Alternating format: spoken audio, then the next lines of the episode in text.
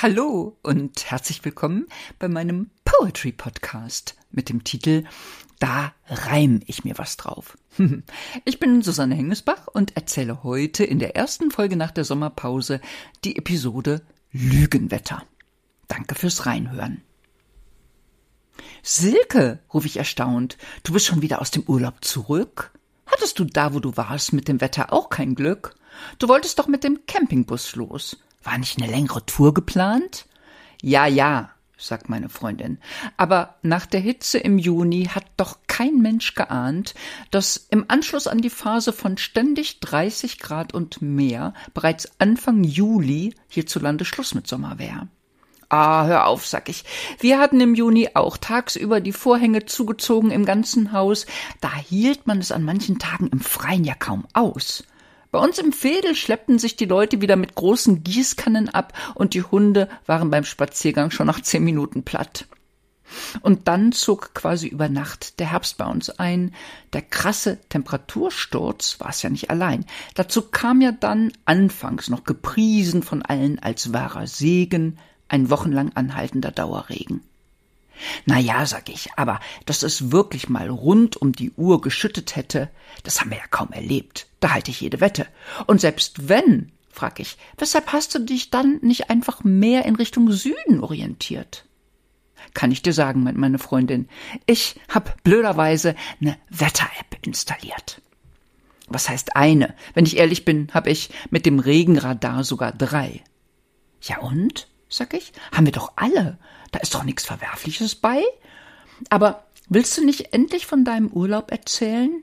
Oh Mann, sagt Silke, musst du mich heute unbedingt quälen? Okay, du hast nach meiner Bustour gefragt. Die Antwort lautet, ich hab's erst gar nicht gewagt. Hä? Sag ich, du bist im Ernst gar nicht weg gewesen? Genau, sagt Silke. Sonst hättest du auf Insta oder Facebook doch davon gelesen. Und ich bin grad so sauer, wie du siehst, dass ich mich davon abhalten ließ. Denn soll ich dir mal sagen, was heutzutage richtig scheiße ist? Dass du von deiner Wetter-App fast abhängig geworden bist. Dass du, anders als früher, nicht sagst, wenn ich jetzt fünf Tage nicht arbeiten muss, dann kletter ich ohne groß nachzudenken in meinen Bus, dann lege ich auch nicht zwei Tage vorab Klamotten zurecht oder mach sonst was vorher. Nein, da fahre ich ohne irgendwelche Vorbereitungen einfach ans Meer. Und heute Abgesehen davon, dass du schon mit schlechtem Gewissen deinen Dieseltank füllst und die Tankstellenquittung Zähneknirschen zur Kugel zerknüllst. Also abgesehen von den Kosten für die Fahrt und der Ökobilanz fährst du selbst dann nicht, wenn du fahren kannst. Weil die verflixte Wetter-App dir schon weit im Voraus prophezeit, da, wo du hin willst, ist grad Regenzeit. Laut deinem Smartphone wird's zwölf Stunden am Tag grau sein und, das ist bitter, es besteht permanent eine leicht erhöhte Neigung zu Gewitter. Du hast zwar Kleidung für jedes Wetter, aber jetzt mal ohne Witz, du fährst doch nicht raus in die Natur, vielleicht sogar ins Gebirge, wenn es donnert und blitzt. Eigentlich würdest du zwar gerne mal wieder im Baggersee schwimmen, aber dafür müssen dann auch wettermäßig die Voraussetzungen stimmen. Und weil dein Weather Channel dir für diese die nächsten Tage nicht garantiert, bleibst du zu Hause hocken und bist zunehmend frustriert zumal sich im Nachhinein viel zu oft offenbart, dass die Wetter-App was völlig Falsches vorhergesagt hat.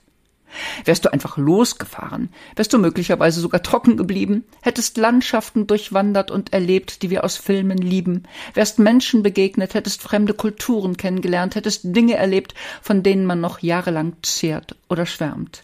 Aber dank der App, dieser Lügenwetter, App, ich kann's selber nicht fassen, hat mich der Mut zum Aufbruch verlassen. Überleg mal, sagt Silke. Die Industrie entwickelt immer bessere Regenjacken. Inzwischen kann dir an der Nordsee sogar die Möwe draufkacken und es bleibt noch nicht mal ein Fleck. Aber unser eins ist trotzdem bang vor ein paar Tropfen und fährt nicht weg. Unsere Vorfahren besaßen keine nässeabweisende Funktionskleidung, aber die haben die Welt entdeckt und wir sind bereits bei leicht erhöhter Gewitterneigung abgeschreckt. Stimmt, sag ich. Wenn wir Engländer oder Iren wären, würden wir uns wahrscheinlich viel seltener über Regen beschweren und unsere Träume einfach wagen, anstatt täglich übers Wetter zu klagen.